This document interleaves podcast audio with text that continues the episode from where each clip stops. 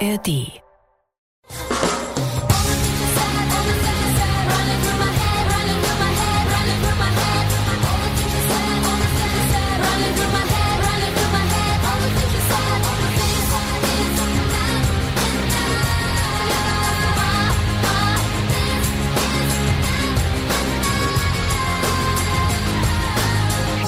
Hier ist die NR2 Bundesliga-Show. Ich heiße Uwe Bahn und natürlich alle reden, nicht nur im Norden, über das Derby. Hamburger Sportverein Werder Bremen. Dazu mehr gleich hier. Aber vorher noch. Vorher sag ich Hallo. Ich bin Moritz Kasserlet. Willkommen zur neuen Folge. Wir fliegen in diesem Podcast jede Woche gemeinsam zurück in die schönste, aufregendste und ja, alles verändernde Werder-Saison vor 20 Jahren und erleben sie quasi in Echtzeit noch einmal.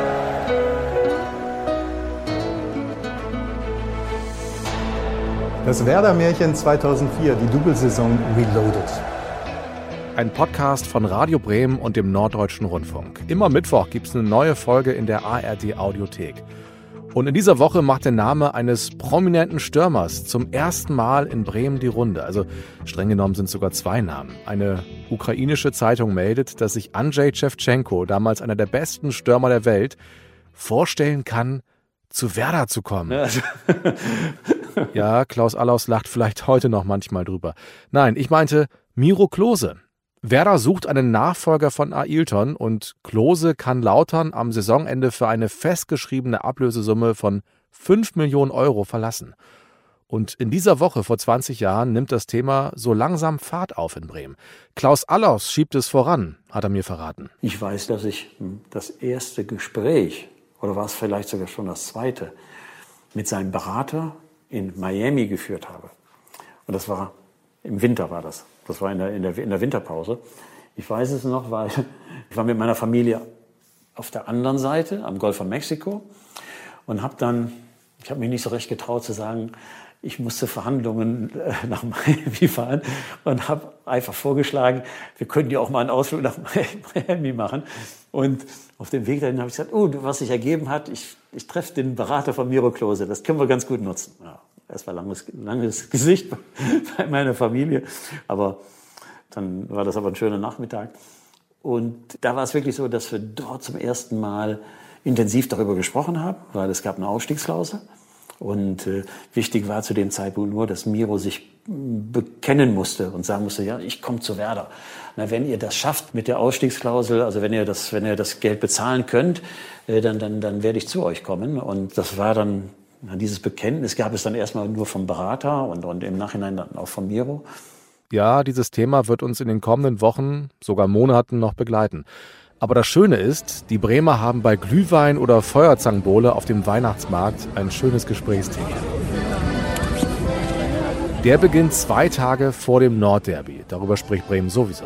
Und zwischen den Buden auf dem Marktplatz lässt sich auch leidenschaftlich darüber diskutieren, was mit dem deutschen Fußball los ist. Auch Schalke und Dortmund scheiden in dieser Woche aus dem UEFA Cup aus. Also keine der fünf deutschen Mannschaften hat die dritte Runde erreicht. Lautern, Hertha und der HSV die waren schon in der ersten Runde rausgeflogen. Stuttgart dagegen steht vorzeitig im Achtelfinale der Champions League. Und bei Werder tut sich auch was. Thomas Schaaf und der Verein wollen den Vertrag verlängern, haben erste Gespräche geführt. Und mit Frank Fahrenhorst ist jetzt schon alles klar. Der große Verteidiger kommt im Sommer aus Bochum nach Bremen. In Hamburg tanzen sie schon damals vor den Spielen den Sertaki, in der Ballermann-Version natürlich. Die AOL Arena, so heißt das Stadion damals, ist rappelvoll an diesem 29. November 2003. Es gab schon Derbys, bei denen die Pfeile im Vorfeld ein bisschen spitzer waren. Was heißen soll, die ganz großen Sprüche bleiben dieses Mal aus. In der Vorsaison ist Werder damit ziemlich auf die Nase gefallen. Also da kamen schon so ein paar Äußerungen. Und dann hat der HSV in Bremen gewonnen und Werder in eine Krise gestürzt. Dieses Mal nimmt Thomas Schaaf nicht viel wahr und offenbar spricht er mit seinen Spielern auch darüber. Ihr müsst immer wissen, wenn ihr etwas sagt, was mal ein bisschen über das Maß hinausgeht, müsst ihr auch wissen, dass ihr daran gemessen werdet. Aber äh, dies Jahr hat da in dieser Art und Weise nicht stattgefunden. Ich denke eher, dass das von Hamburger Seite ausgeht. Ja, was Thomas Schaaf damit meinen könnte, ist eine möglicherweise bewusst platzierte Falschinformation. Tim Borowski ist da. Vielleicht für Sie ein ganz besonderes Ding, sage ich mal. Gestern war in der Sportbild zu lesen. Der HSV will Borowski. Was will Tim Borowski? Ja, ich habe äh, Vertrag äh, bis 2005 hier in Bremen. Ich fühle mich hier sehr wohl und äh, ja, kurz vorm Nordderby, denke ich mal, ist das nur eine reine Floskel und ähm, darüber sollte man sich, oder auch Störfeuer genannt, ja. genau, und äh, darüber sollte ich mir eigentlich keine Gedanken machen. Gleichwohl, das ist ein Kompliment, denke ich, wenn ein Mann wie Topmeller äh, ein bisschen nachfragt. Ja gut, äh, jeder, der den Artikel gelesen hat, konnte auch daraus erkennen, dass kein Zitat zu lesen war, weder vom mhm. Trainer noch vom Vorstand. Und ich denke, dass es auch nicht wichtig ist. Wichtig ist, dass wir uns konzentrieren auf das Spiel am Samstag und äh, wir unseren Lauf fortsetzen können, um dann halt erfolgreich oder auch mit einem guten Polster in die Winterpause zu gehen. Wir alle wissen, in der Rückrunde ist das Nordderby eines, das kein Werder-Fan jemals vergessen wird. Das Hinspiel wird nicht ganz so spektakulär. Also ich zum Beispiel hatte gar keine Erinnerung mehr daran, habe mir jetzt aber nochmal vieles davon angeguckt und muss schon sagen, das ist trotzdem ziemlich aufregend. Und für einige Bremer sehr wichtig. Fabian Ernst ist vor drei Jahren beim HSV von Frank Pagelsdorf, dem Trainer, vergrault worden. Und er dürfte jetzt besonders motiviert sein. Was für uns spricht, sind die letzten Spiele, die wir gemacht haben, wo wir äh, konstant gute Leistungen gebracht haben. Wieso sollte das in Hamburg anders sein? Das spricht von großem Selbstbewusstsein. Das sind Fakten, denke ich. Also ähm, wir brauchen ja nicht drum rumreden, dass wir, äh, wenn wir unsere Normalform erreichen, dass wir gute Chancen haben, in Hamburg zu gewinnen. Das ist selbstbewusst. Und mit Ivan Klasnitsch habe ich über die Spiele gegen den HSV gesprochen. Für ihn als Hamburger sind die natürlich auch sehr speziell. Also ich glaube, der HSV bedauert jetzt noch, dass ich nicht zu denen gekommen bin. Die haben es wirklich jedes Jahr versucht. Oder nicht jedes Jahr, aber man könnte schon ja jede zweite Jahr. Also als du noch bei St. Pauli warst auch schon? Auch ja. ja. Ich sollte ja anfangen, bevor ich bei St. Pauli hingekommen bin. Ich habe ja bei Stelling gespielt. Wollten die ja, dass ich zum HSV komme. Aber meine Eltern wollten nicht. Warum? Ja, weil wir, äh, wir haben Sternbrücke gewohnt. Und das war natürlich äh, drei Stationen mit dem Bus oder mit, mit dem Fahrrad äh, zu St. Pauli zu kommen.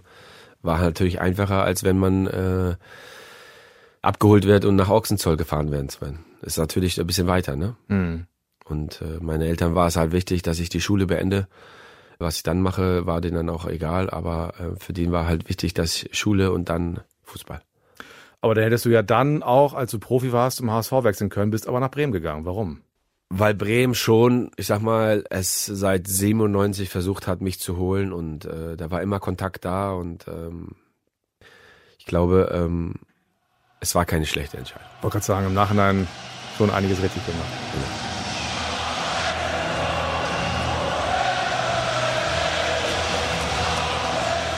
So, jetzt aber rein ins Spiel. Werder ist Zweiter, der HSV Elfter. 55.000 Zuschauer sind dabei und Werder ist in Bestbesetzung nach Hamburg gefahren. Auch Naden Kristajic kann trotz seiner Probleme an der Leiste spielen. Und Werder geht ab. Denn nach 27 Sekunden, da war Ilton der Bremer Topstürmer auf und davon gerannt und scheiterte dann aus 4-5 Metern aus ziemlich spitzen Winkel am herausstürzenden HSV-Keeper Stefan Wächter. Das war die erste, das war die bislang einzig richtig gute Chance für den SV Werder. Allerdings die Bremer, die spielen gut. Das ist eine gute Spielanlage, die sie hier an den Tag legen. Überlegt und immer wieder in der Mitte dann dirigiert von Johann Miku, dem Franzosen, der das Spiel aufbaut. Jetzt wieder die Bremer im Vorwärtsgang, dauert aber zu lange. Ismail findet keine Anspielstation. Hier bleibt es beim 0 0 zurück ins Studio. Aber Werder ist in dieser ersten Halbzeit klar besser. Ismail, Klasnic, Ailton, Wächter dazwischen. Ernst, das 0 zu 1. Aus der Ferne trifft er gerne, wie letzte Saison gegen Dortmunds Weidenfeller. Heute gegen Stefan Wächter. Aber kein Vorwurf an den HSV-Keeper. Der musste raus. Und dann gut gezielt von Ernst. Benjamin und Ulfalushi können die Lücke nicht schließen. Das Nordderby zum 79. Mal in der Bundesliga. Kein Spiel gab es häufiger. Noch führt der HSV in der Statistik. Aber das kann sich heute ändern. Werder kann rankommen. Führt mit 1 zu 0 durch ein Tor von Fabian Ernst. Ausgerechnet Fabian Ernst. Die Kundschaft aus Bremen siegesgewiss. Wieder Fabian Ernst, der Ex-Hamburger, der schon mal gegen den HSV traf. Ich habe vor zwei Jahren Jahren äh, ähm, war die Genugtuung größer. Dieses Jahr ist es äh, nicht mehr allzu besonders. Ich hätte lieber die drei Punkte mitgenommen. Fabian Ernst in seinem 100. Spiel für Werder Bremen macht das 1 zu 0. Hier spielt Werder einfach eine Klasse besser. Bis auf den Abschluss Werder in allen Belangen überlegen. 0 zu 2, ja 0 zu 3 hätte es in der ersten Halbzeit heißen können. Und selbst damit wären die Hamburger noch gut bedient gewesen.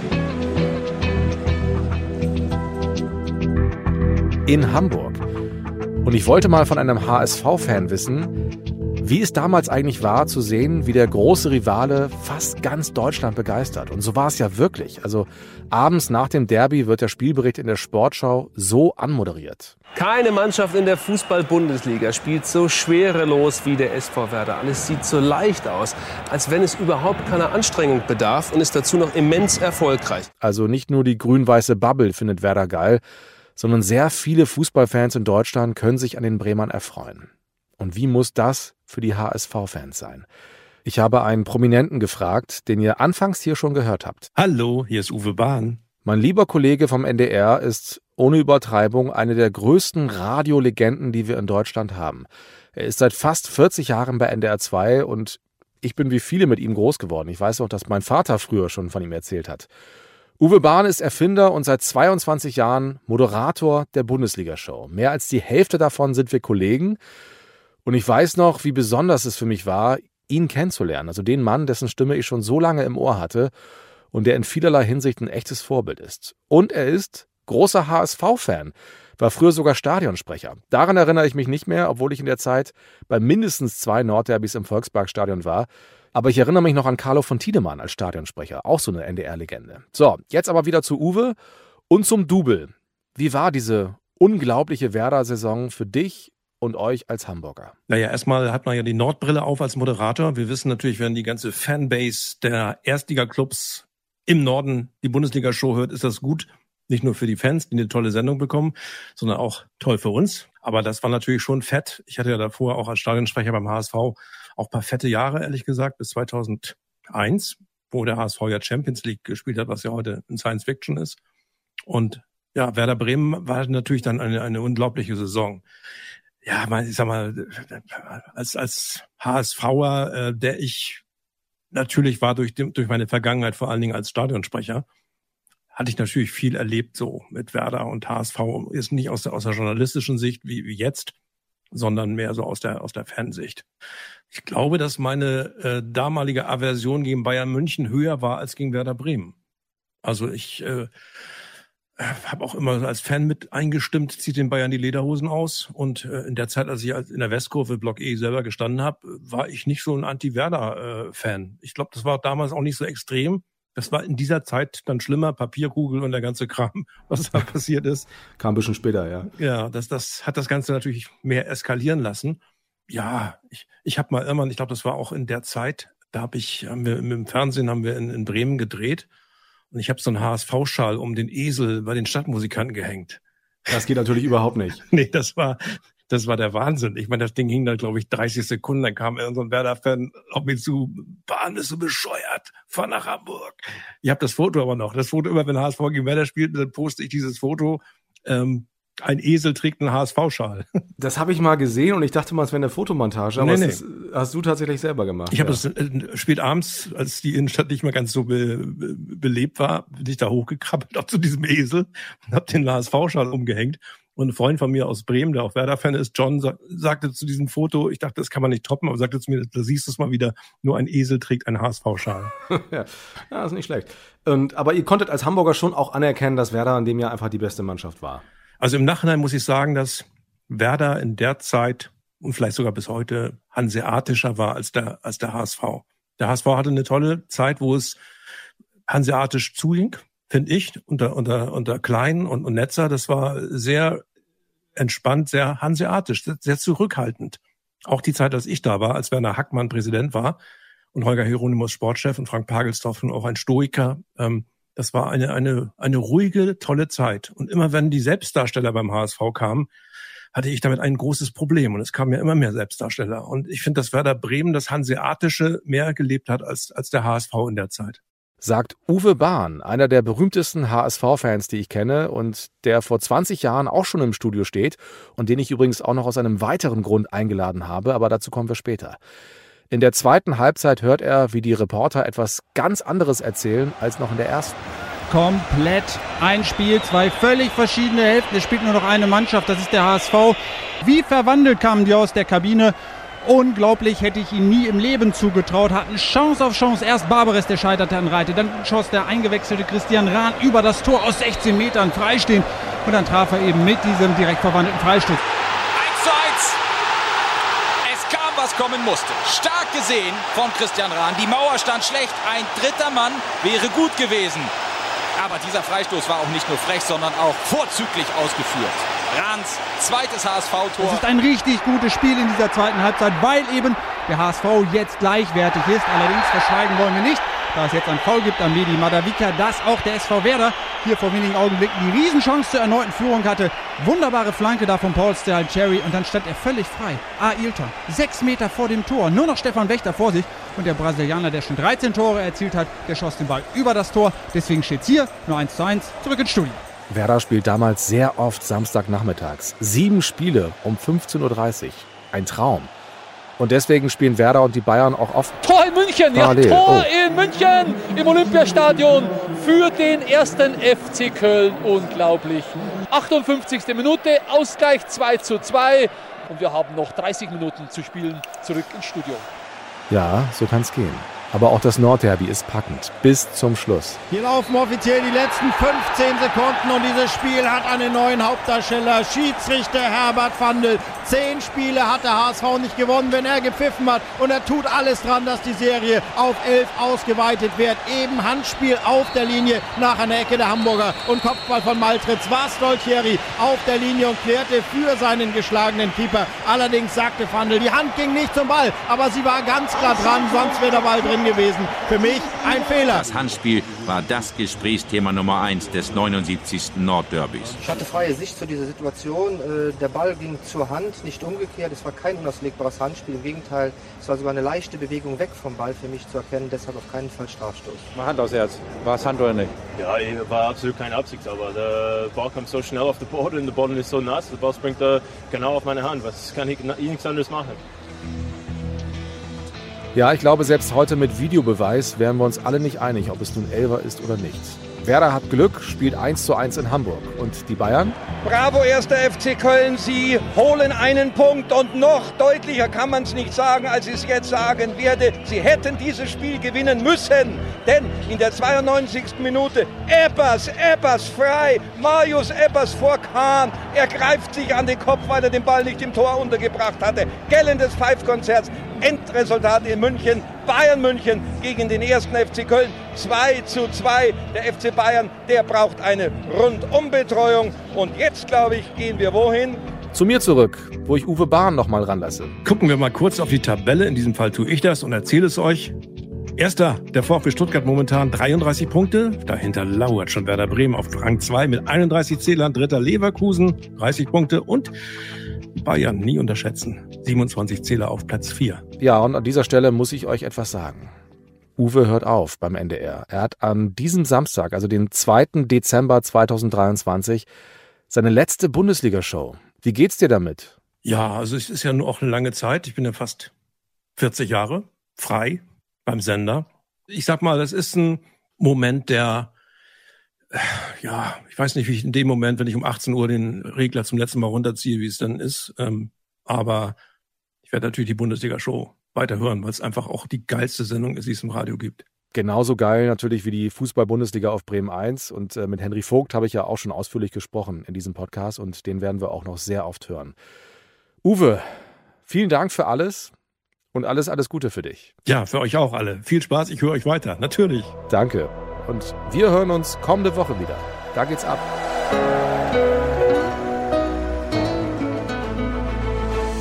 Hallo, hier ist Frank Baumann. In der nächsten Folge kommt Bayern München ins Weserstadion. Das Werder-Märchen 2004, die Double-Saison Reloaded, ein Podcast von Felix Gerhardt und Moritz Kassalet für Radio Bremen und den Norddeutschen Rundfunk. Martin Seidemann ist unser Redakteur, Karin Huxdorf und Angelika Körber haben diese Folge produziert. Kommenden Mittwoch gibt es eine neue Folge in der ARD Audiothek. Und ich habe noch einen ganz heißen Tipp für euch. Jan Ulrich ist wieder in aller Munde. Am Samstag wird er 50 Jahre alt und es gibt einen mehrfach ausgezeichneten Podcast, der seine unglaubliche Karriere, sein Leben und seinen ganz tiefen Fall erzählt. Jan Ulrich hält auf Zeit. Hört gerne mal rein, auch in der ARD Audiothek.